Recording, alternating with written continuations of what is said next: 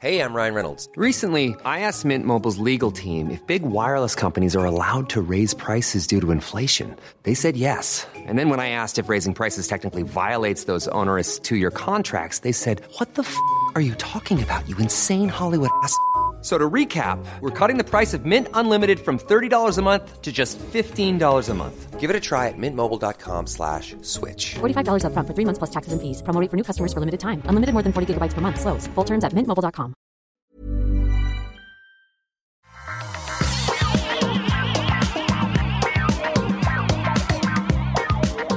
à tous et bienvenue sur le Rendez-vous Tech, l'émission où je vous résume toute l'actu tech, internet et gadgets.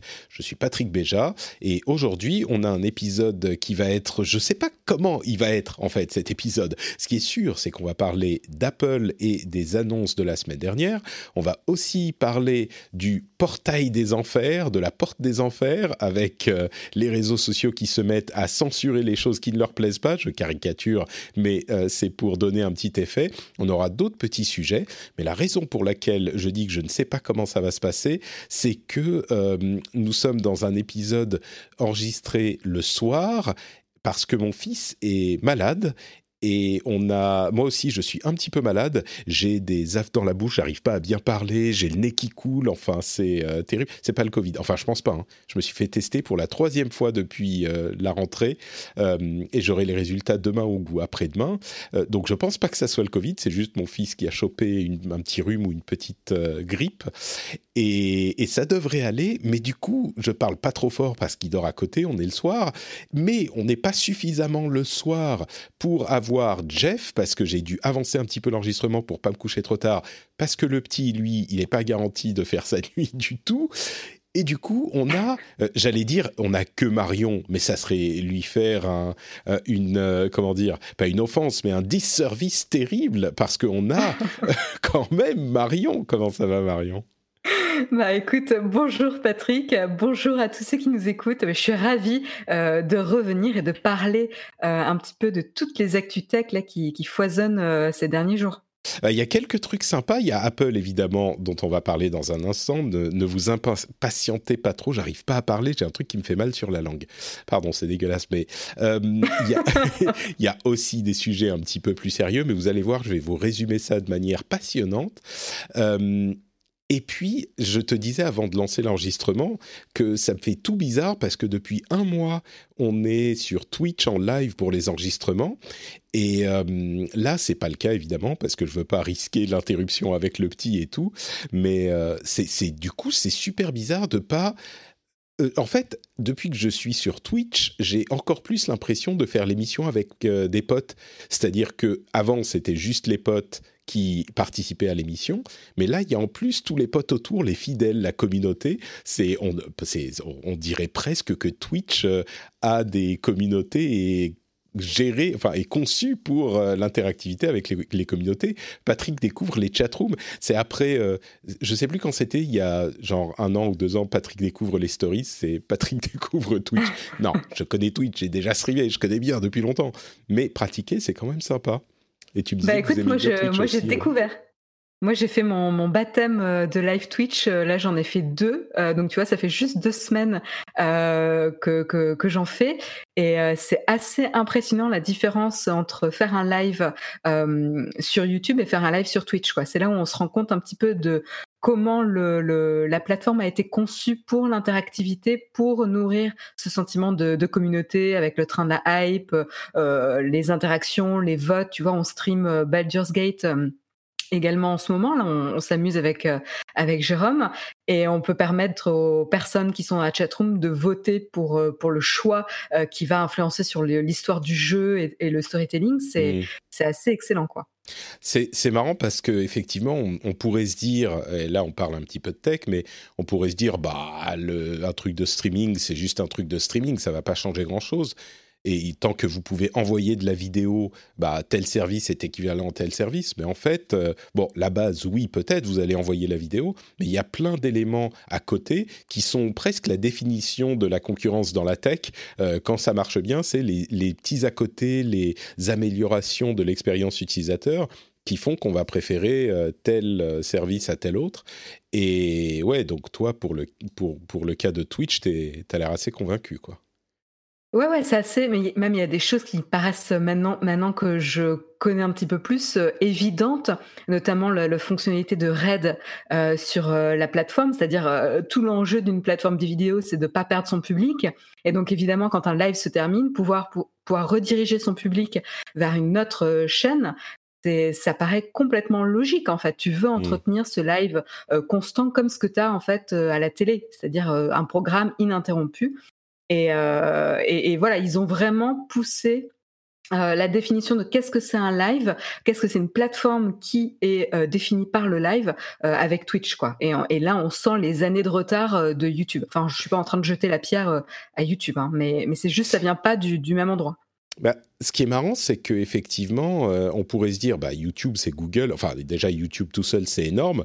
Donc évidemment qu'ils peuvent faire aussi bien que Twitch. Mais en fait, YouTube, c'est pas leur cœur de métier et ils ont beau être aussi énormes qu'ils veulent, on ne sait pas si c'est parce que euh, ils se concentrent pas sur euh, tel type d'activité sur YouTube ou si c'est parce qu'ils ont une grosse machine derrière qui est plus lente et donc ils n'arrivent pas à développer le produit autant. Mais c'est vraiment intéressant de constater que même avec un énorme acteur comme euh, YouTube, je dis pas Google parce que c'est vraiment YouTube bah, ça peut euh, faire en sorte que tu réussis pas à rattraper ton retard. On en parlait à d'autres sujets à un autre moment, mais c'est à propos de Google euh, et de, des services de streaming, je crois que c'était dans le rendez-vous jeu, mais c'est vrai que euh, ça peut ça peut être un peu contre-intuitif ou au contraire certains diront bah oui évidemment c'est effectivement le problème mais c'est quand même surprenant quoi. Oui, et puis je pense qu'il y a un autre problème avec YouTube, c'est-à-dire qu'ils euh, ils, ont pas le même type de, de producteurs de contenu euh, et, et, souvent euh, le fait de rediriger une communauté ou un public vers un autre programme, ça va pas aller dans le sens de la chaîne d'origine en fait. Mmh. là, tu vas avoir des intérêts qui vont qui vont se percuter en fait. Alors que sur Twitch, euh, comme le live, c'est l'ADN de la plateforme, cette envie de garder sa communauté euh, tout le temps euh, divertie fait partie de, de l'ADN Twitch en live. Alors que YouTube, au final, c'est un à côté, c'est un, un développement. Et puis c'est vrai que Twitch réussit à cultiver cet esprit de, fête, quoi. Euh, chaque euh, live est une fête communautaire. Alors que j'ai l'impression que sur YouTube, c'est juste, bah bon, c'est un peu une vidéo que tu regardes en live plutôt que pas en live, mais ça, pourrait être une conférence euh, d'un constructeur, tu vois, la conférence d'Apple par exemple. Bon, bah tu peux la regarder en live sur YouTube ou ailleurs, tu t'en fous. alors que sur Twitch, quand tu es en live, oui, tu peux regarder des, conférences, mais en général, l'essentiel de leurs produits, c'est des grandes fêtes communautaires. Et c'est vrai que ça se ressent, même si tu n'utilises pas les fonctions communautaires, ça se ressent dans la communauté, dans le type de, euh, de personnalité qui se développe dessus. Et ça, ça, ça imprègne toute la plateforme. Donc, euh, Très intéressant. Ouais, complètement. Et on l'a vu, euh, on l'a vu ce week-end là avec euh, The Event euh, et, et l'argent qui a été levé, etc. C'est quelque chose qui serait plus difficile à reproduire. En tout cas, l'engouement, l'engouement et le fait de motiver les gens à, à lever des fonds, ce qu'on peut voir à la télé aussi, ce serait un peu plus difficile sur YouTube, je pense. C'est sûr. Oui, pour ceux qui ne savent pas, The Event, c'est un événement de streaming de jeux pendant un week-end organisé par un streamer de Twitch avec ses, tous ses amis de très nombreux streamers. Euh, lui, il s'appelle Zerator et il lève chaque année, enfin de plus en plus, cette année, c'était plus de 5 millions pour Amnesty International. Il change euh, d'organisme pour lequel il lève de l'argent à chaque année et 5 millions, ça a presque doublé, j'exagère, mais à peine par rapport à l'année dernière. C'était euh, impressionnant, on en parlera dans le rendez-vous jeu de la semaine, évidemment. Bon, écoutez, on va parler euh, de l'annonce des, euh, enfin des différentes annonces qu'a fait Apple en live sur YouTube, que j'ai streamé moi aussi sur Twitch, mais qui, euh, je, qui, qui visiblement est striké quand on restream l'événement d'Apple directement. Donc j'ai dû faire un petit montage en HTML en deux minutes pour avoir le stream d'un côté et le live de l'autre pour que les gens puissent suivre. C'était très très drôle. On m'a prévenu juste avant le, le stream. Merci à Riz d'ailleurs qui l'a dit. Euh, mais bref, on va parler de tout ça. Juste avant, quand même, remercier les auditeurs qui soutiennent l'émission, comme Kevin J. Ubi Redoff, François Vann, Jean-Philippe Bieggs, Mathieu Negri, Thomas, Travis Van Nimwegen, Bruno Fourcroy, Benoît Matisse, Cuervo et les producteurs qu'on remercie chaque mois, Lancelot Davizard et Marie El Ederi. Je ne sais pas si je dois le... Ça a l'air d'être un nom du Moyen-Orient, donc je me demande si je ne devrais pas dire Marie El Ederi. Mais je ne sais pas. Peut-être que tu pourras me dire, Marie. Merci en tout cas à toi et à tous ceux qui soutiennent l'émission. Euh, Marion, on entend quand tu cliques. Ton micro euh, euh, prend Ah, absolument toute la pièce, donc euh, fais, si tu peux te muter ou faire attention. Alors, les annonces d'Apple, on vient au cœur de cet épisode.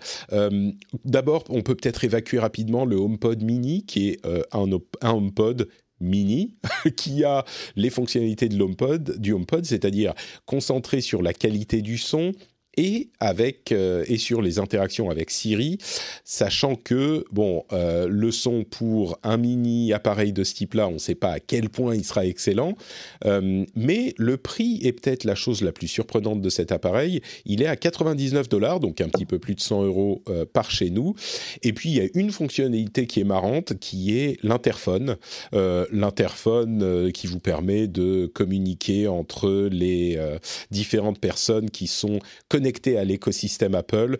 Bon. euh, je crois qu'il n'y a pas mille choses à en dire de cet HomePod mini, mais peut-être que toi, il t'a tapé dans l'œil et que tu veux euh, absolument l'acheter à l'instant où il sera disponible.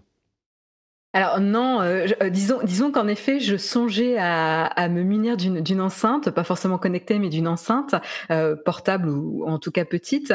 Mais, mais évidemment, moi, je suis sur Spotify et vu le nombre de playlists que j'ai, je je vois d'ici là, d'ici euh, la, la galère que ça sera de changer de plateforme. Donc, je suis pas prête de changer.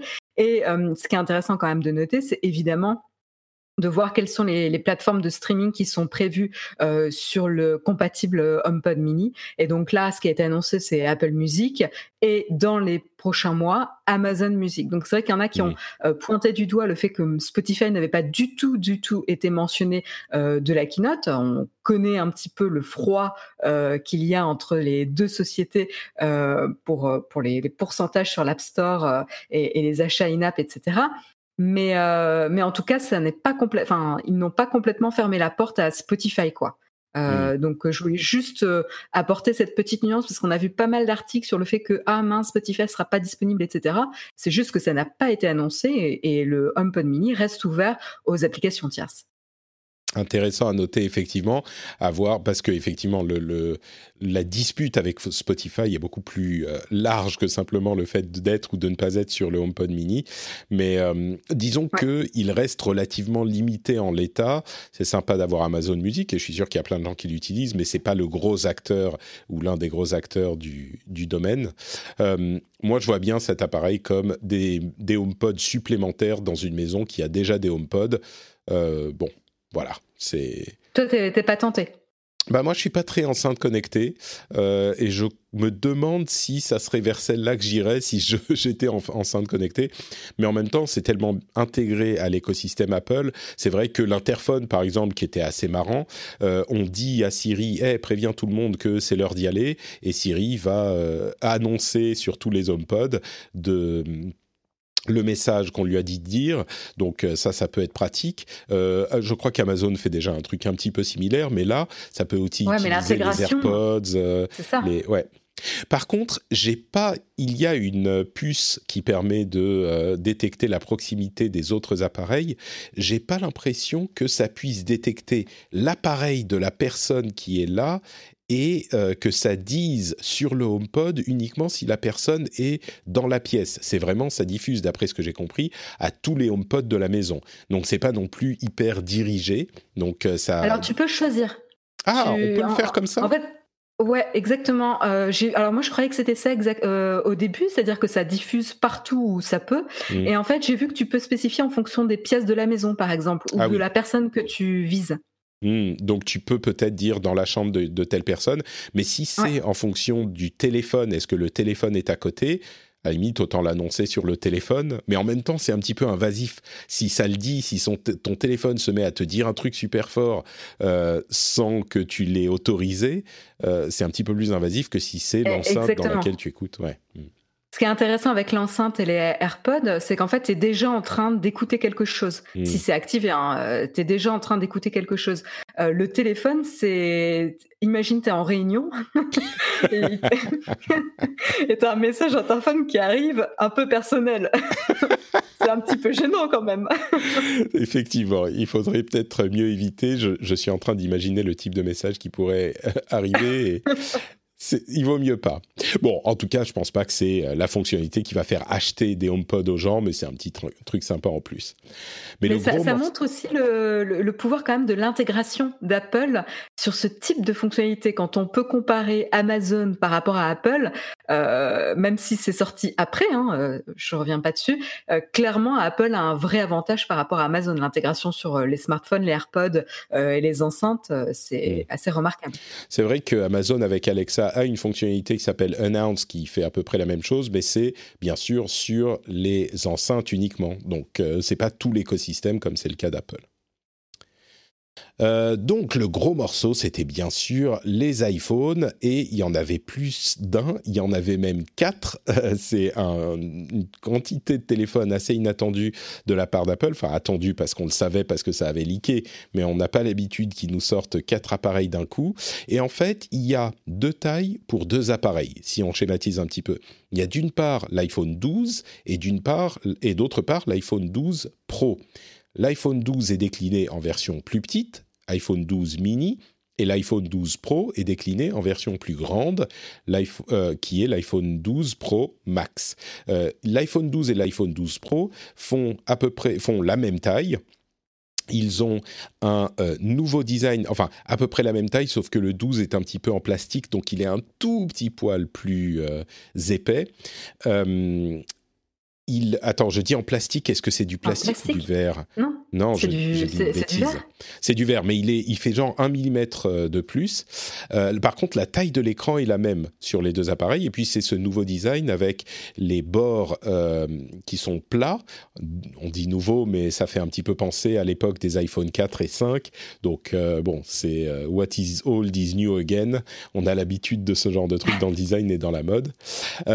mais ça permet de réduire en fait la taille des appareils tout en soit gardant la même taille d'écran qu'avant, soit en l'augmentant un petit peu. Dans le cas de l'iPhone 12, on a la même taille que l'iPhone 11 et euh, la même taille d'écran que l'iPhone 11, mais un appareil un tout petit peu plus petit.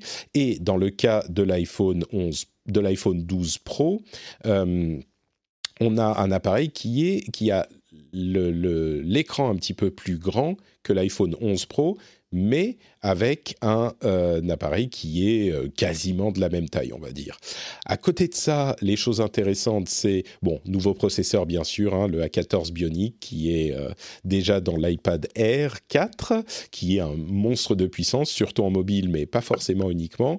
On a également le MagSafe, qui est une nouveauté intéressante, c'est des aimants qui sont sur le dos de l'appareil, qui va vous permettre, enfin, comment dire, d'attacher euh, magnétiquement un chargeur, mais pas seulement. Il y a tout un tas de petits euh, accessoires supplémentaires comme bah, des, euh, boîtiers de protection, bien sûr, mais aussi il y a un petit euh, euh, porte, porte-carte qui peut s'attacher comme ça magnétiquement.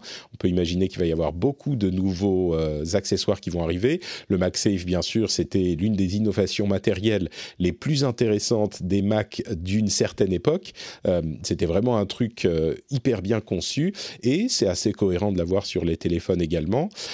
ils ont évidemment fait un énorme ramdam sur la 5G.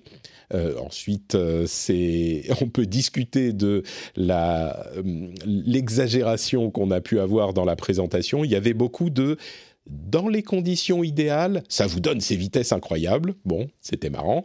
Et dans les conditions idéales, comme on en a parlé à plusieurs reprises, c'est surtout dans le cas de la 5G millimétrique qui ne sera pas disponible en Europe. C'est-à-dire que la 5G millimétrique, millimétrique ne sera disponible sur les iPhones que aux États-Unis. Et à vrai dire, c'est un petit peu compréhensible, en tout cas dans le cas de l'Europe, parce que on n'a pas encore du tout de prévision euh, précise sur l'arrivée de la 5G millimétrique.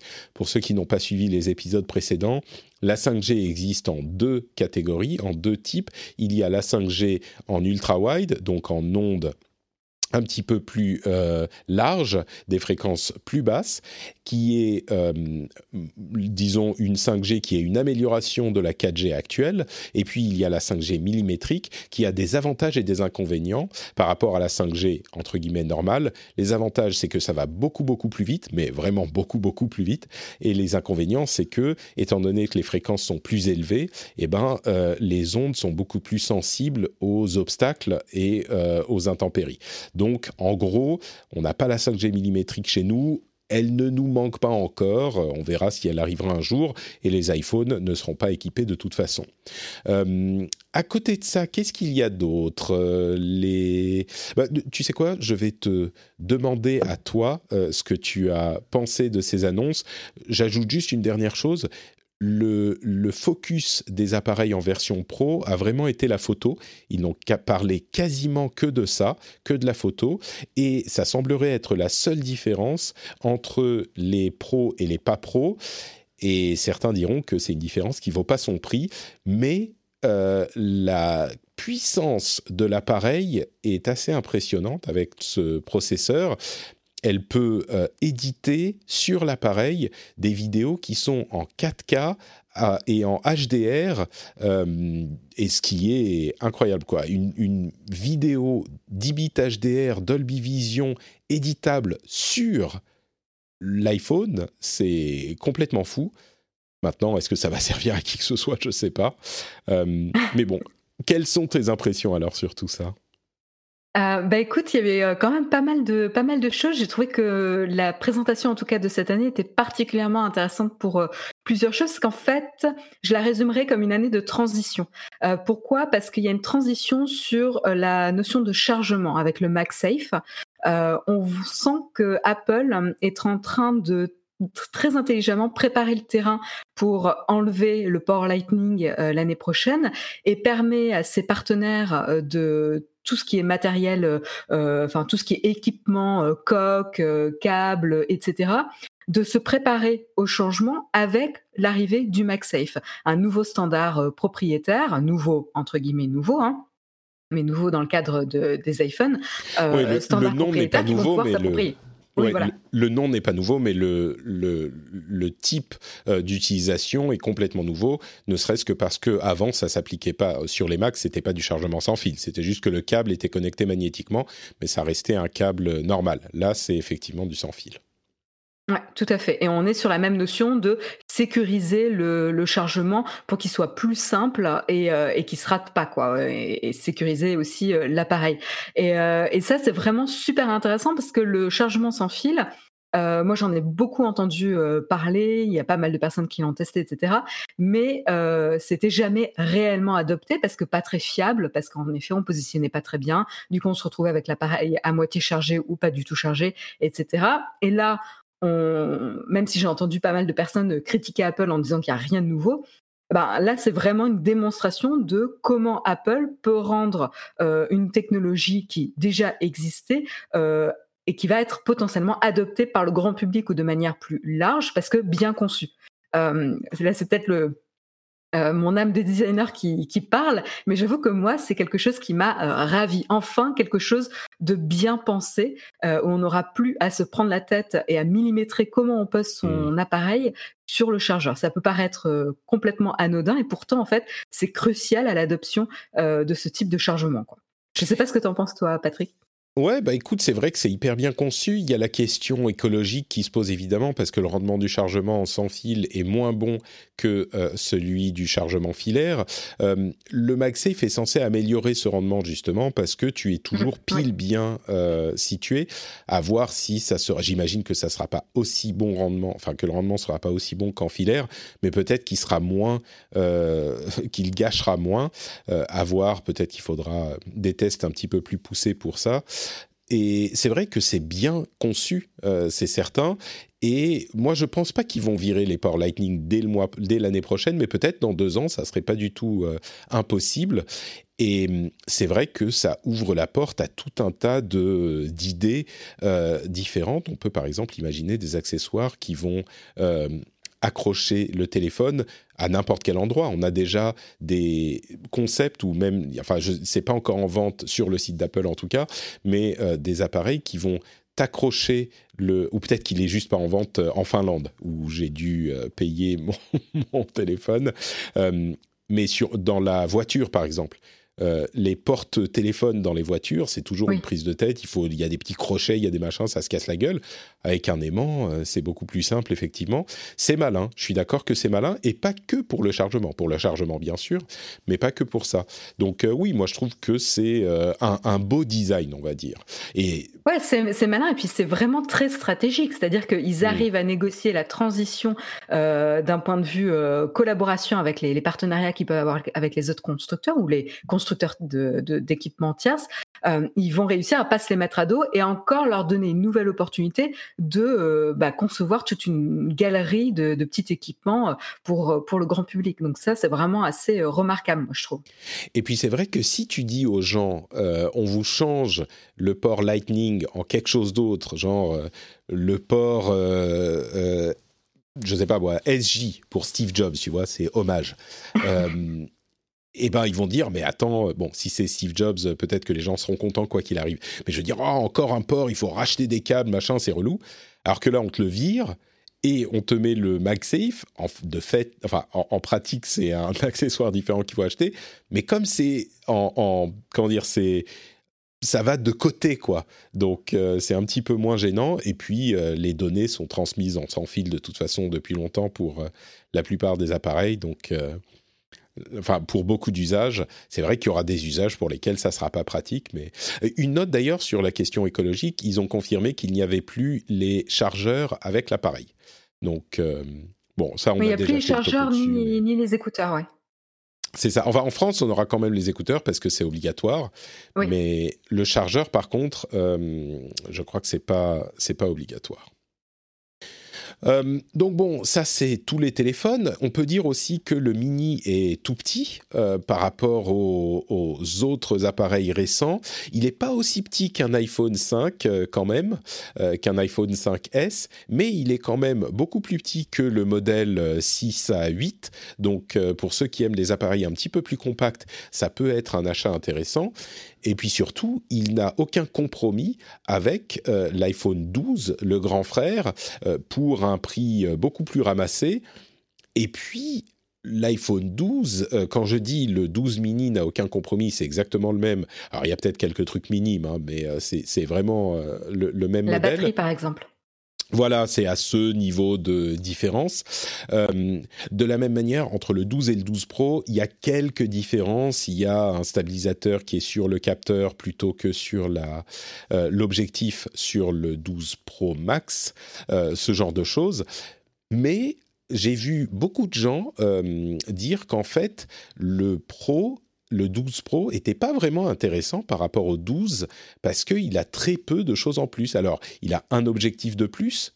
Et quand on se rend compte que les avantages entre guillemets du pro, c'est vraiment euh, concentré sur la photo, on peut se dire que oui, bon, c'est intéressant d'avoir un objectif en plus. Mais entre le 12 et le 12 Pro, il y a très très peu de différence. Justifier la différence de prix est compliqué, je crois, pour euh, pour certains acheteurs, je pense que c'est pas vraiment cohérent de regarder le, 12 Pro plutôt que le 12.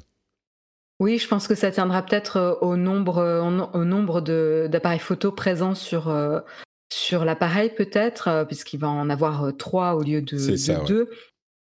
mais mais c'est vrai que autant on peut comprendre plus facilement euh, pourquoi euh, les gens iraient vers un 12 Pro Max, euh, que ce soit pour la qualité des appareils photo en général ou même la taille tout simplement de l'appareil. C'est vrai que la différence est quand même beaucoup plus simple à voir pour le 12 et le 12 Pro, euh, c'est un peu plus euh, un peu plus compliqué. Je dirais que ceux qui n'ont pas forcément un focus euh, photo ou qui n'ont pas trop d'intérêt sur la photo avec la, avec le smartphone, le 12 Pro et, le 12 pardon est, largement suffisant. pour ceux qui veulent des belles photos, clairement ils, ils, iront vers le, 12 Pro quoi. Ceux qui vont qui veulent vraiment le, le top du top en photo parce que comme tu l'as dit, c'est vraiment là que, que se tient la différence. Hein.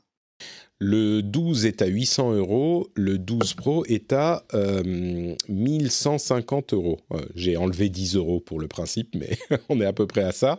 Euh, 809 contre 1159 euros, ça fait quand même une sacrée différence de prix. Euh, bon, moi, je me suis dit, euh, comme un bon pigeon que je suis, mais je veux avoir les meilleures photos possibles parce que c'est des moments incroyables qu'on n'aura plus jamais l'occasion d'avoir. Donc, euh, allez, je vais prendre le 12 Pro. Euh, et puis bon, je pense qu'il y a beaucoup de gens qui vont se dire ah oui, mais bon, mais c'est quand même, mais ah je veux quand même celui qui est qui est mieux. Euh, et de toute façon, si vous voulez le mini, il faudra attendre un petit mois avant de pouvoir l'acheter. Et le Pro Max, enfin plus maintenant parce qu'on est déjà une semaine de l'annonce, mais le Pro Max également sera un petit peu plus loin dans les précommandes. Je pense que de toute façon, maintenant euh, que les précommandes ont ouvert, euh, tous les téléphones sont en livraison dans euh, plusieurs semaines. Euh, donc c'est pas pour tout de suite quoi qu'il arrive. Et toi, t'en as un qui, qui t'a plus intéressé que les autres euh, ou tu, tu Bah. restes sur celui que, que tu as? Euh, non, non, bah oui, non, moi je viens de dire, je me suis précommandé, enfin je me suis commandé un iPhone 12 Pro. Ah, Ouais. Euh, ah oui, donc 12 finalement, quand, même, t'as quand même craqué sur le 12 Pro. Ouais, tout à fait, ouais. Justement pour cette question de photos, tu vois. Euh, je me dis, bon, je vais avoir les, les meilleures photos possibles. Euh, Et puis tu auras faut- le capteur LIDAR aussi. Enfin, c'est intéressant. Encore une fois, c'est une année de transition, c'est-à-dire que ça sert pas à grand-chose, entre guillemets, cette année, mais c'est pour préparer le terrain pour les années à venir. C'est vrai qu'on n'a pas parlé du lidar, euh, qui est donc ce euh, capteur radar laser qui permet de déterminer très très très précisément la distance à laquelle sont différents objets. C'est celui qui est utilisé pour le Face ID, euh, pour faire un modèle 3D de votre visage qui soit reconnaissable avec précision. Et ben là, il y en a un qui est sur le dos de l'appareil, qui peut permettre notamment de faire de la réalité augmentée de manière assez efficace. Il était déjà sur le dernier euh, iPad Pro, mais c'est pas uniquement pour la réalité augmentée, ça peut également permettre de euh, d'améliorer les photos, parce que quand on sait à quelle distance sont les différents éléments de la photo, bah, ça peut permettre de soit de les traiter différemment, soit de les mettre en euh, focus différemment. Et clairement, oui, la photo et la vidéo, c'est un élément qui a été essentiel pour moi, d'autant plus que je fais mes vidéos YouTube, elles sont faites avec mon iPhone. Donc euh, c'est un truc qui est effectivement important, Euh, sachant que moi mon iPhone euh, que j'ai l'iPhone que j'ai aujourd'hui c'est un iPhone 10 euh, dont l'écran est cassé depuis plusieurs mois.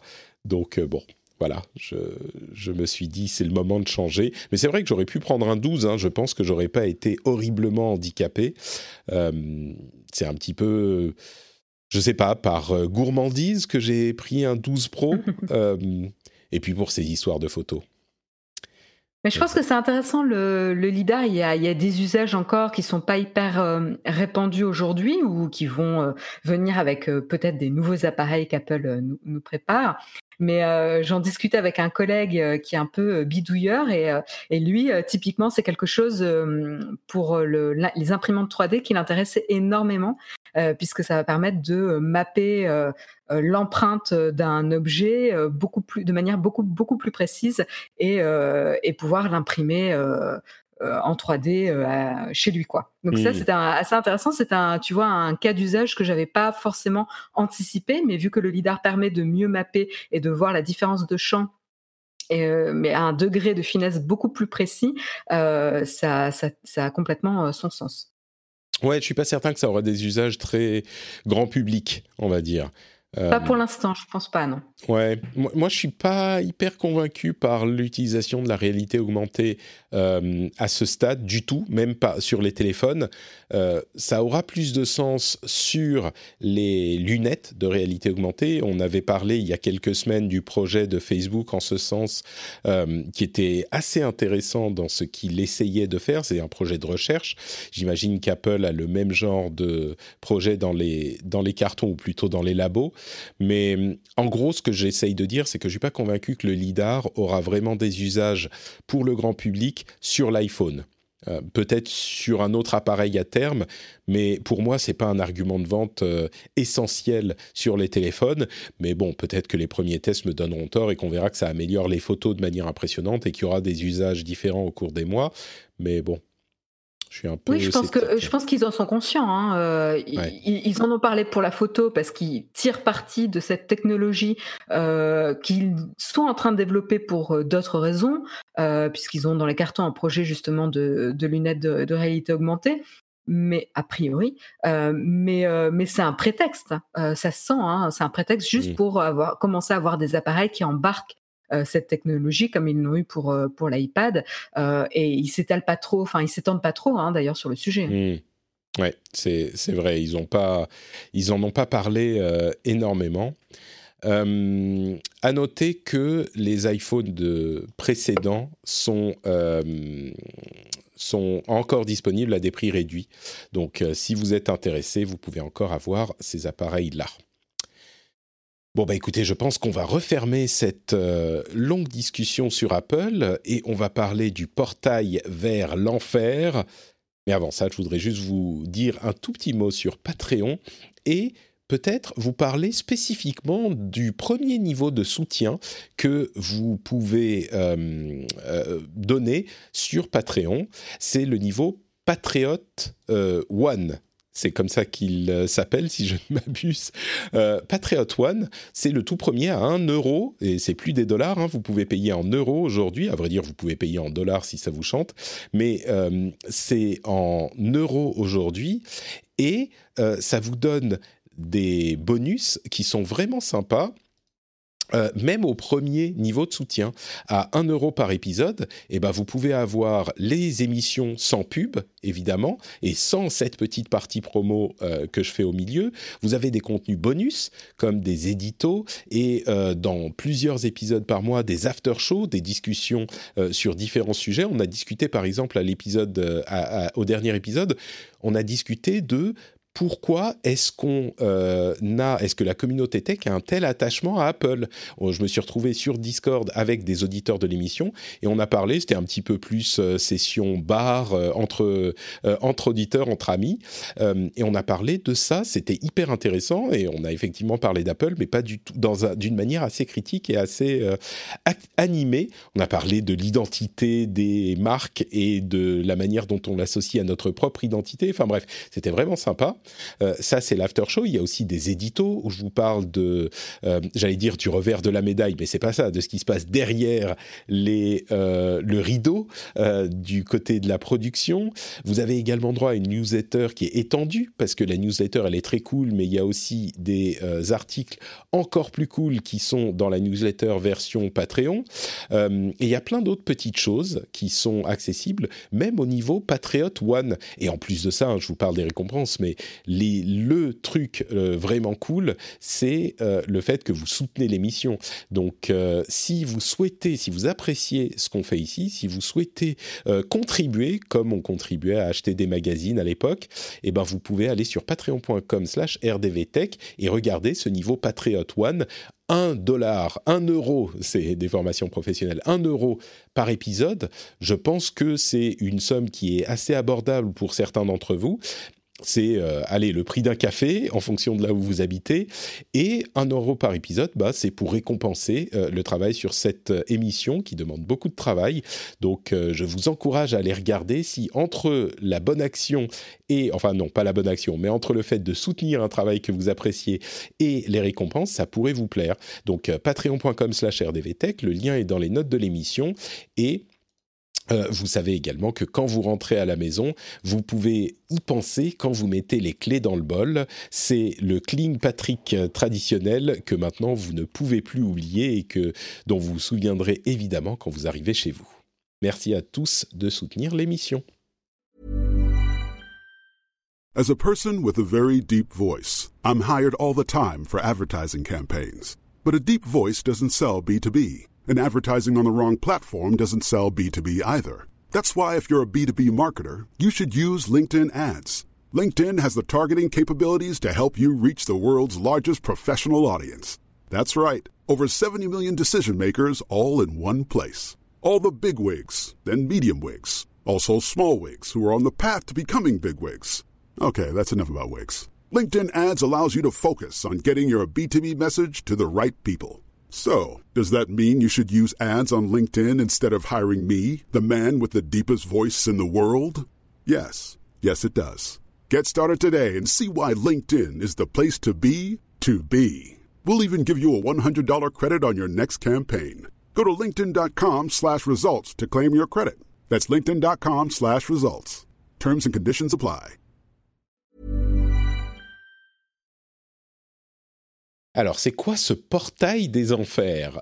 C'est une expression euh, qu'un ami à moi, un ami anglophone qui s'appelle Justin Robert Young, a, euh, a, créé pour décrire le moment où euh, les réseaux sociaux se mettront à censurer des choses, parce que pour lui, c'est euh, une porte de, enfin une, boîte de Pandore qui s'ouvre et qu'on ne peut plus refermer et qui euh, essaye de corriger des problèmes, mais qui en fait va en créer d'autres, selon lui, hein, parce que c'est impossible de décider qu'est-ce qu'on va euh, réguler et qu'est-ce qu'on ne va pas réguler. Et en fait, ça illustre très bien cette. Je crois que je vais je vais mettre le nom du portail des enfers ou la porte des enfers dans le nom de l'épisode. Et c'est marrant parce que dans le rendez-vous. Dans le rendez-vous jeu de la semaine dernière, j'ai intitulé le, le, les portes du cauchemar ou un truc comme ça. Donc, ça devient peut-être un peu anxio, anxiogène. Bref, euh, de quoi est-ce que je suis en train de parler? Vous vous souvenez, il y a quelques semaines, un ou deux mois de ça, euh, Twitter avait mis un label sur un tweet du président américain Donald Trump. Et je vous disais à ce moment, OK, là, c'est un moment monumental pour euh, la tech et pour les réseaux sociaux, et ça va avoir des conséquences dans les semaines, les mois et les années à venir. Et bien là, on est à l'accélération de ces conséquences. Euh, je pense que si vous écoutez l'émission, vous avez senti le truc venir, mais on a eu des annonces de différents euh, réseaux, enfin bon, les gros, hein. j'inclus YouTube dans le, dans le lot, des annonces de contrôle, de suppression de contenu controversé. Euh, YouTube a annoncé qu'ils allaient supprimer des contenus, euh, enfin bannir des contenus comme QAnon, dont on parle depuis des semaines dans l'émission. Euh, Twitter a euh, annoncé qu'ils allaient, comme Facebook, supprimer les contenus qui nient l'Holocauste. Facebook a annoncé la chose également il y a quelque temps. il y a eu une controverse avec Twitter qui a supprimé un contenu, ou en tout cas limité la diffusion d'un contenu euh, non, ils l'ont bien bloqué du New York Post sur euh, la famille du candidat à l'élection américaine euh, Joe Biden. C'était son, c'est son fils, je crois, Hunter Biden.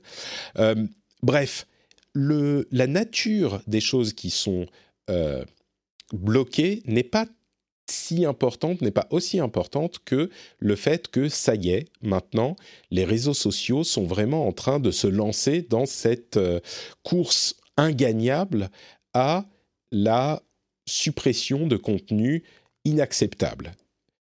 Et je choisis ces mots avec, euh, euh, avec euh, comment dire, précision parce que c'est vrai que la course est ingagnable et l'intention est de supprimer les contenus inacceptables. Et vous vous souvenez, si vous écoutez l'émission depuis longtemps, que cette idée que les réseaux sociaux devraient décider de ce qui est acceptable ou pas m'était très inconfortable. Et je crois que la plupart des observateurs du monde de la tech étaient assez mal à l'aise avec l'idée que Twitter allait bloquer du contenu, que YouTube allait bloquer du contenu sans décision de justice.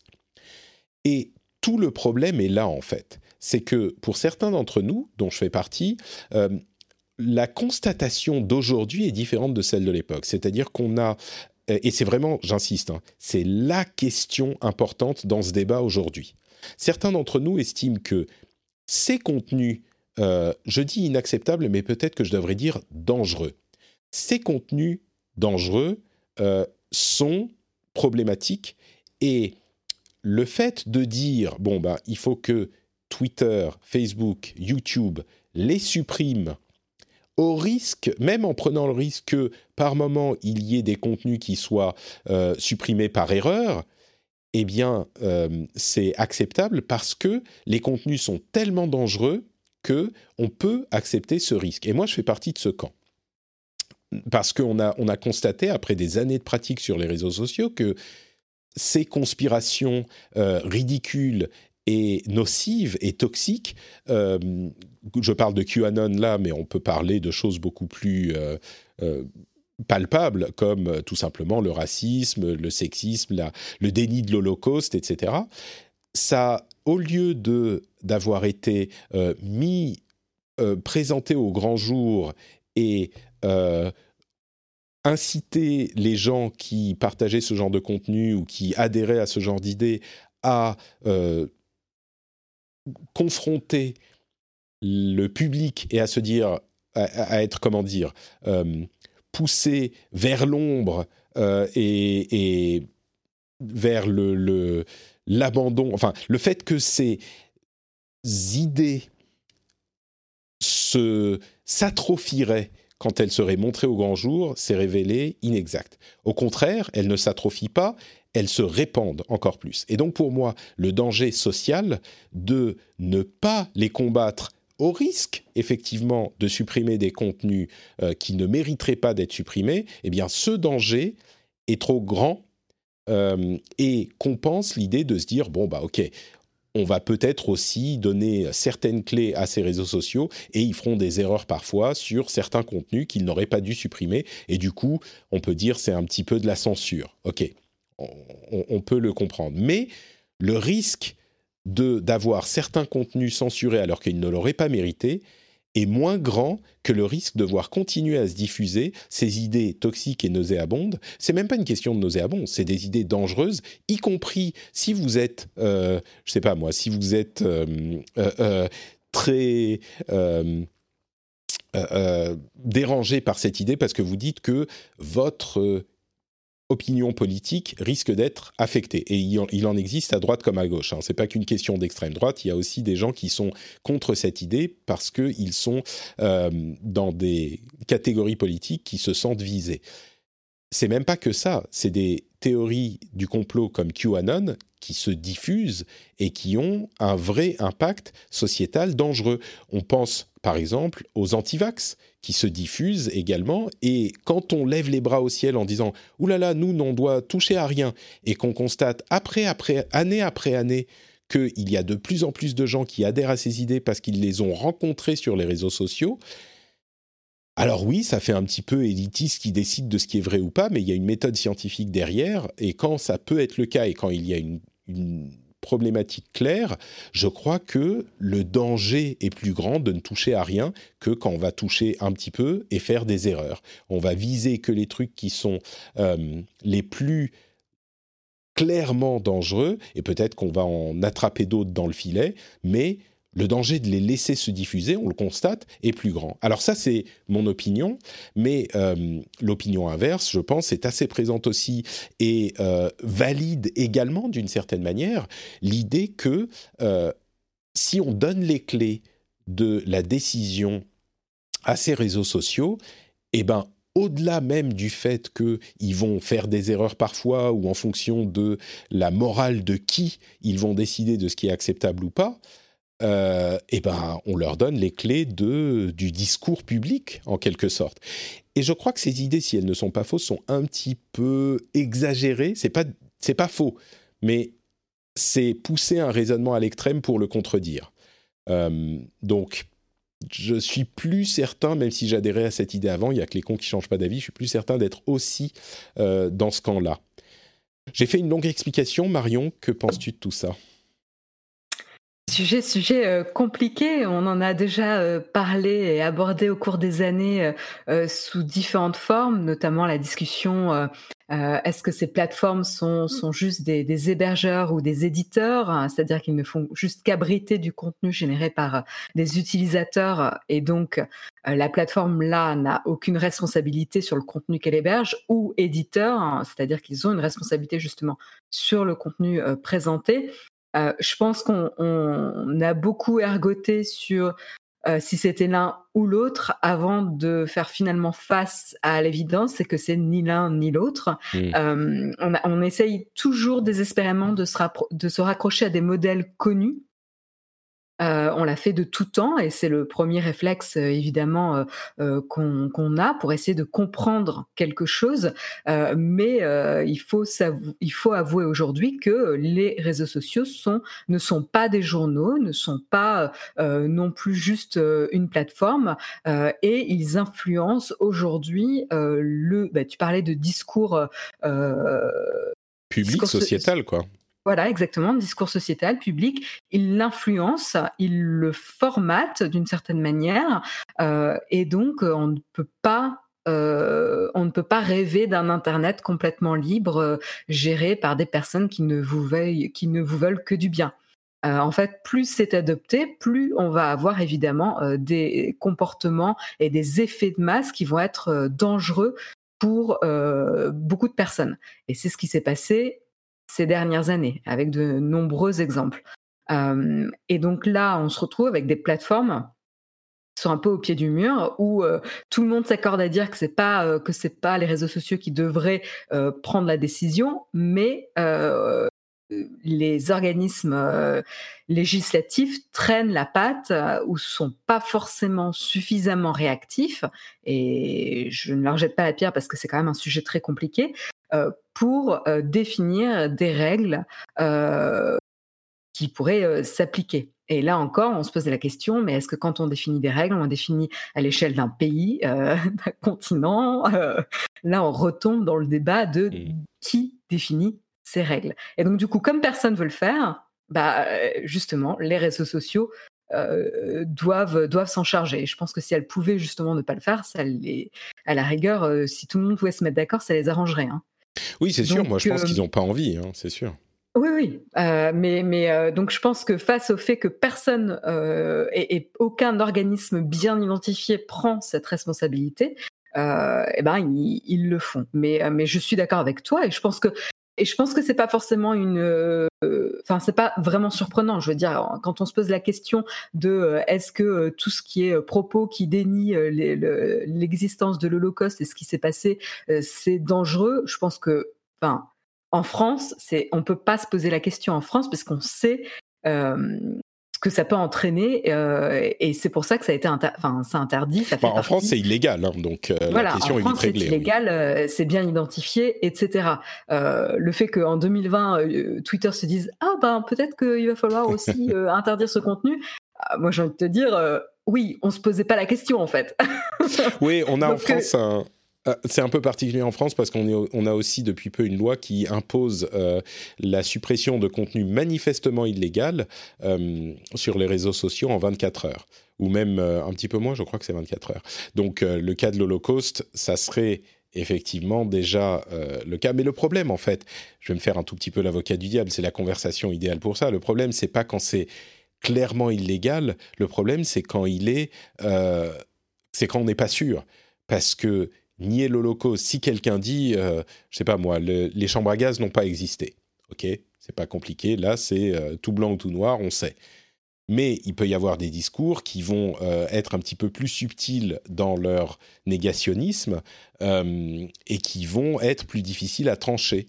Et on sait qu'il y a des personnalités un petit peu controversées qui surfent sur ce genre de, de méthode. donc c'est vrai que ça peut être compliqué. Moi, ce que je dirais, c'est que, ok, admettons même qu'il y ait, euh, je ne sais pas moi, 30% des contenus les plus clairement illégaux qui puissent être supprimés sans que personne ne bronche. Bah faisons déjà ça. Euh, faisons déjà ça. Ça sera ça de prix. Et je suis pas contre. On, arrive bien à le faire pour des sujets. Alors je sais que c'est bateau, mais on arrive à le faire pour des sujets comme la pédopornographie et le terrorisme. Voilà, on va dire, ah, c'est un petit peu le, j'ai réussi à faire euh, tous les, les, poncifs de ce genre de discussion, ok, mais il n'empêche pas que c'est justement les sujets dont on parle. C'est exactement de ça qu'on parle. Euh, et je vous assure que si j'étais hésitant, oui, quand on parle d'une d'une peinture où on voit un bout de sein qui va être supprimé par Facebook parce qu'aux États-Unis ils sont aux États-Unis ils sont plus puritains, oui, là il y a discussion. Mais quand on voit les conspirations de QAnon, euh, je pense qu'il y a beaucoup moins de discussions, quoi. Donc, euh, faisons déjà ça. bah, comme, comme il y a eu euh, la mise en place de systèmes de modération, de signalement de ce genre de messages, et qui se sont perfectionnés avec le temps pour être plus réactifs, plus musclés, etc., il va y avoir le même système dans l'autre sens, c'est-à-dire que il va falloir pouvoir faire appel euh, de certaines décisions automatiques de plateforme de manière efficace euh, et réactive, etc. En fait, euh, pour avoir un, un pouvoir de contrebalance, en fait, pour contrebalancer les décisions de ces, de ces plateformes-là. Et aujourd'hui, euh, vu toutes les plaintes qu'on a pu voir, etc., c'est clairement pas a priori adapté ou suffisamment efficace. Et en effet, on ne devrait pas, euh, euh, on ne devrait pas avoir autant de cas de, de postes supprimés euh, sans avoir une raison valable, mais ça va arriver, ça va se définir. Et en fait, ça vient aussi de règles qui sont pas très bien définies aussi. Donc plus on Ouais. identifie, et c'est pas tout le temps facile, hein, je dis pas que c'est tout le temps facile, mais plus on identifie clairement et on, on se pose pour définir quels sont les types de contenus euh, interdits, euh, plus on pourra accorder de temps à ce qui nécessite une vraie, euh, une vraie analyse, quoi. Tu sais, j'aimerais être aussi euh, optimiste que toi sur la manière dont ça va évoluer. Pour moi, la raison pour laquelle c'est un vrai problème, la raison pour laquelle c'est le portail vers l'enfer, c'est que j'y crois pas. Euh, je pense pas qu'ils vont réussir à faire en sorte qu'on ait des règles plus définies, qu'on ait suffisamment de monde pour gérer ça de manière satisfaisante. Oui, quand il y a une histoire aussi grosse que celle du New York Post qui essaye d'influencer l'élection américaine en, relayant les dires complètement euh, insensés d'un type qui dit avoir trouvé un, euh, disque dur de Hunter Biden euh, dans son magasin de réparation de PC parce que quelqu'un lui a amené, mais il sait plus qui il s'agit, etc. Bon, sur un sujet comme ça, Twitter le bloque, et puis ça fait un foin, et puis euh, les informations personnelles qui étaient dans l'article sont diffusées tellement clairement partout que Twitter finalement dit ok bon on va laisser le post maintenant parce que ça sert plus à rien. Les informations privées bah elles sont plus privées tellement tout le monde les a vues ok ça ça va faire un, ça va faire un foin et tout le monde va savoir si c'est justifié ou pas le problème, c'est quand il va y avoir euh, 10 000 de ces suppressions par jour et que euh, toi, tu es un petit kidam qui sort de nulle part et que tu as un contenu qui a été euh, supprimé, ou pire, ton compte qui a été supprimé et que tu n'as aucun recours et que tu vas essayer de contacter Twitter, euh, ben, ils n'ont pas de numéro de téléphone, tu vas essayer d'envoyer un mail, tu vas recevoir un- une réponse automatique comme c'est le cas avec d'autres services et comme c'est le cas chez J'ai eu le cas, hein, YouTube. j'ai j'ai essayé de contacter Twitter ce week-end. Bah voilà, tu vois, tu reçois une réponse automatique. Merci de votre machin. euh, la raison de votre truc, c'est euh, tel euh, article Donc, J'ai une page tant. euh, 404, Bah voilà, tu vois, c'est exactement. encore mieux. Et donc, euh, c'est ça en fait la raison pour laquelle c'est difficile, c'est que ça va pas. Ça, ça va peut-être s'améliorer un peu, mais il y aura toujours des cas comme ça. Et c'est pour ça que c'est difficile de se dire bon, est-ce que le dommage causé par euh, toutes ces idées qui se diffusent est plus grand que le dommage qui sera causé par ces euh, erreurs Moi, je pense que Mais je oui, pense que la question, elle est là. En, Mm. en fait, la Bah, question, oui. c'est en effet de l'impact. Euh, en, en fait, c'est une question de priorisation. Hein. Euh, C'est euh, si ça génère suffisamment euh, d'impact négatif, eh ben, du coup, on va quand même s'attaquer au problème. Si ça ne génère pas suffisamment d'impact négatif, bon, ben, on va prioriser autre chose euh, parce que finalement, il n'y a pas suffisamment de personnes qui s'en plaignent. Donc, en fait, c'est une question de temps. Euh, et je dis pas que c'est idéal, mais en fait, c'est comme ça que tout fonctionne. hein. On est obligé de prioriser ce qui est plus critique à un moment donné pour une société. Et là, clairement, c'est la modération. Quand on voit euh, les, les vies qui ont été en jeu, euh, bah oui, euh, là, on- ils sont obligés en fait d'agir. Et quand il y aura l'effet inverse, c'est-à-dire euh, des, des préjudices pour les personnes dont les postes ont été enlevés et qu'elles n'ont aucun recours, euh, c'est possible que ça aille dans l'autre sens. Ça prendra du Tout temps, mais c'est oui. possible aussi. Oui, il n'est pas du tout impossible qu'on se dise dans, dans 5 ou 10 ans, bon, euh, on a compris comment gérer les choses, on a eu des idées géniales, on a des systèmes plus intelligents qui réussissent à manager ce genre de, de problème, on peut revenir un petit peu en arrière, c'est tout à fait possible, rien n'est figé, mais, euh, mais c'est, t'as raison, c'est vraiment un choix, c'est un choix de société, Euh, on a bien décidé de supprimer certains types de contenus, il n'y a pas de raison qu'on soit euh, par principe interdit de, de supprimer d'autres types de contenus si on estime qu'ils sont tout aussi dommageables. Donc, euh, bon, on verra. Les, le, la, la, porte des enfers est, est ouverte maintenant. C'était surtout ça que je voulais dire. Ça y est, la Elle porte est ouverte, grande ouverte, et, et ils sont tous engouffrés dans la brèche et que ça soit Twitter, Facebook, YouTube ou les autres, ça y est. Maintenant, ils ont décidé de supprimer les contenus euh, nocifs. J'ai vu une une idée intéressante et là, c'est moi qui vais mettre mon, mon chapeau en alu. Euh, une idée assez intéressante de euh, Will Oremus sur euh, Medium qui dit ils sont bien gentils chez Facebook, mais ils sont quand même mis à bannir les QAnon et toutes ces autres théories de la conspiration qui sont souvent liées à la droite et à l'extrême droite. Quand ça a commencé à, euh, il a commencé à sembler que Donald Trump allait perdre l'élection.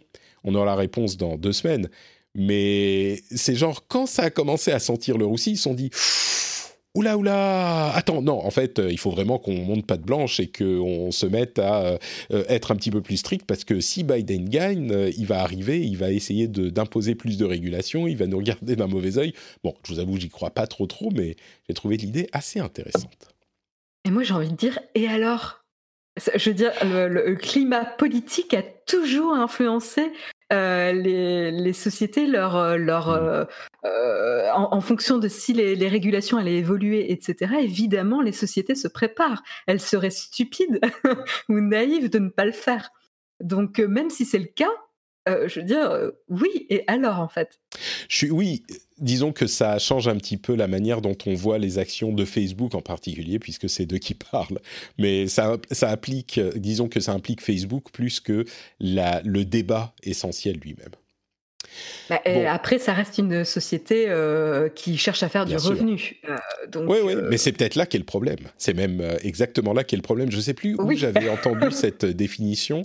Le business model de ces réseaux sociaux, c'est de nous, euh, de, de s'assurer que nous restons énervés aussi longtemps que possible. C'est ça leur business model. bah, générer des émotions fortes en fait pour Bah, alimenter et- le débat. Et les émotions négatives sont plus fortes euh, et plus faciles à générer. Et, c'est ça leur business. J'ai trouvé la, la manière de le tourner intéressante. Leur business model, c'est d'énerver les gens, c'est de garder les gens énervés aussi longtemps que possible. Et, plus un- c'est court, plus ça fonctionne. Regarde Twitter. Ouais, ouais. Oh, Facebook aurait quelque chose à dire là-dessus, mais. Oui, Bon, oui, écoutez. mais Non, vas-y, fini. Mais voilà, mais c'est vrai que Twitter, qui était, euh, qui était quand même une plateforme euh, euh, pour, pour les aficionados de, de tech qu'on aimait beaucoup, qu'on privilégiait, maintenant qu'elle elle elle a un succès peut-être un peu plus reconnu et que surtout la viralité, la puissance virale de la plateforme Twitter est reconnue, ça part comme, comme enfin, une traînée de poudre, quoi. Tu, tu, tu sûr. lances un tweet cryptique, tout le monde s'en empare, se le, le tord euh, et, et se l'approprie et ça devient un, un monstre ambulant. Les pâtes sont trop cuites. Je répète, les pâtes sont trop cuites. Euh, bon, euh, en tout cas, il semblerait que, en plus des États-Unis et de l'Europe, dont on parle souvent dans l'intérêt qu'ils portent aujourd'hui à la toute puissance de ces grandes sociétés de la tech, le Japon est également en train de s'associer au euh, scrutage, au scrutement de, Google, Apple, Facebook et Amazon. Donc ça, part de partout, quoi. Bon, il y a euh, quelques petites, euh, quelques petits sujets que je voudrais couvrir pour partir sur une idée un petit peu plus, comment dire, sur des idées un petit peu plus optimistes. Euh, D'une part, il y a la première, euh, le premier transistor moléculaire qui a été euh, développé et fonctionnel. Bon, c'est pas tout de suite que ça va être utilisable dans un ordinateur, mais des chercheurs de l'université de Yale ont construit une, euh, un, transistor moléculaire, en fait, un- une molécule qui euh, peut être passée d'un état à l'autre euh, et qui est stable dans les deux états. Alors, bon, on n'est pas du tout encore au moment où ça va pouvoir être utilisable et on va pouvoir, avoir des ordinateurs moléculaires, mais c'est une première étape qui pourrait à terme nous donner quelque chose de- d'utilisable. Euh, à terme, on parle d'années et d'années hein, pour ça, Euh, et même de décennies peut-être. Et Nokia va installer un réseau 4G sur la Lune pour le compte de la NASA. Euh, à quoi ça va bien pouvoir servir? Euh, Eh ben, ça va servir à tout ce à quoi sert la 4G sur Terre, mais sur euh, un autre corps céleste. Et si vous dites, ah, mais ils sont qu'à la 4G ou la 5G, c'est prévu. Hein. Ils vont mettre à jour. Mais c'est marrant parce que, évidemment, il y a des contraintes pour l'installation d'un réseau 4G sur euh, la Lune qui sont énormes. et pas des moindres, c'est la contrainte de devoir résister au transport. Parce que le transport, il n'est pas de tourpeau. Ton antenne 4G, elle peut pas, elle doit être assez, assez solide et assez stable. Donc euh, voilà, des projets qui nous font un petit peu rêver, on va dire. Il se prépare avant mars. Avant mars? Pourquoi? Qu'est-ce qui se passe en mars? Euh, La planète. Ah, avant mars, oui, d'accord. c'est vrai que mars, c'est un peu tôt quand même, mais... Euh. Me fais pas tousser, je suis malade, Marion.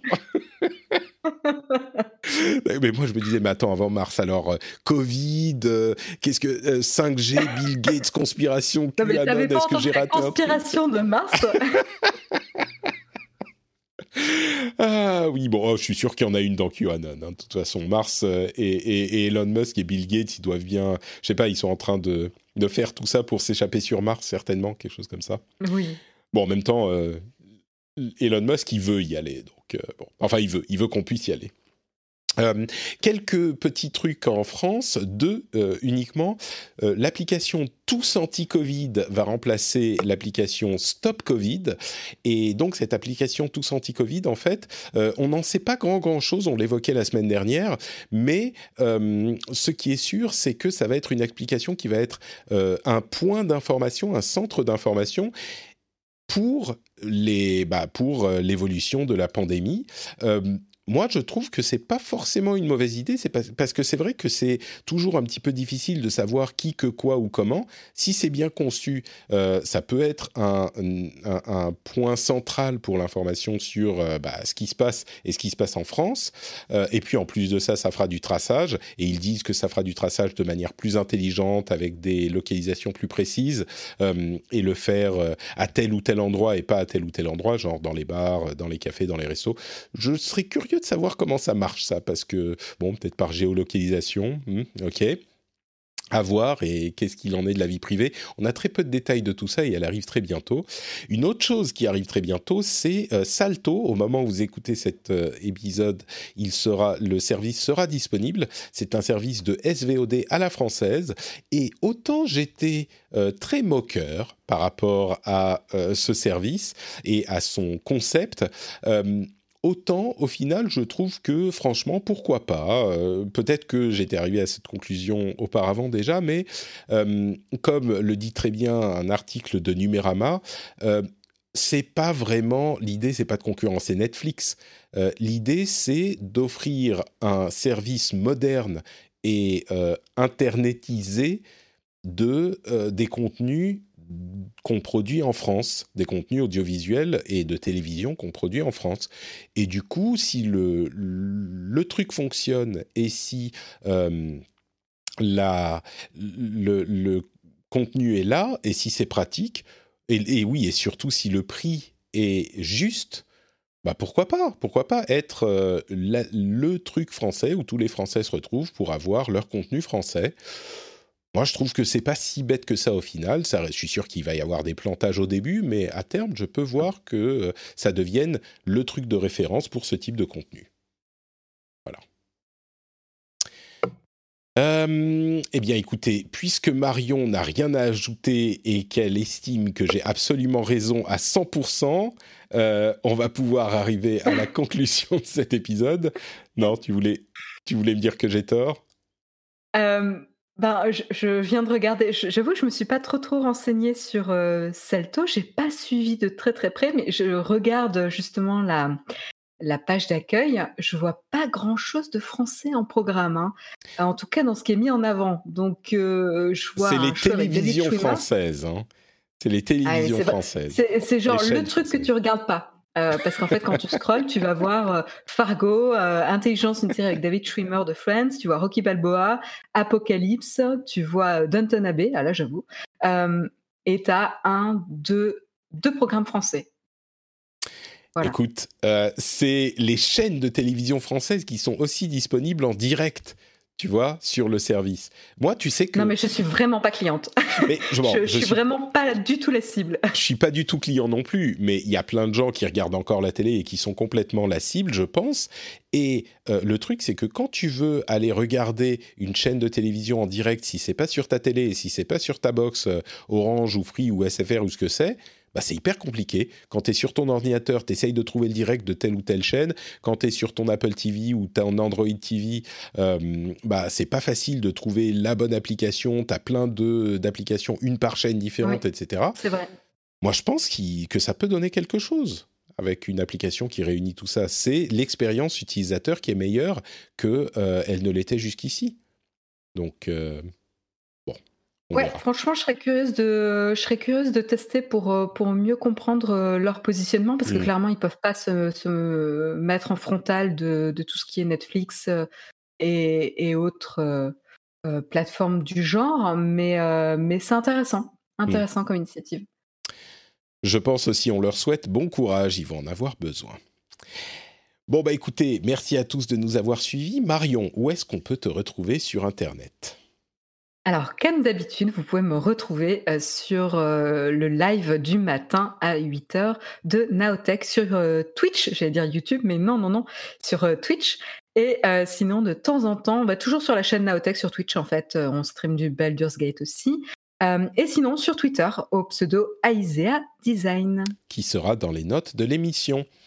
Pour ma part, c'est NotePatrick sur Twitter, Facebook et Instagram. Vous avez également notepatrick.com où il y a tous les liens vers tout ce que je fais, y compris la newsletter par exemple, euh, que vous pouvez avoir toutes les semaines avec tous les contenus les plus pertinents de ma très grande veille. Je choisis le, le meilleur des, euh, allez, dizaines, centaines d'articles que je passe en revue chaque semaine.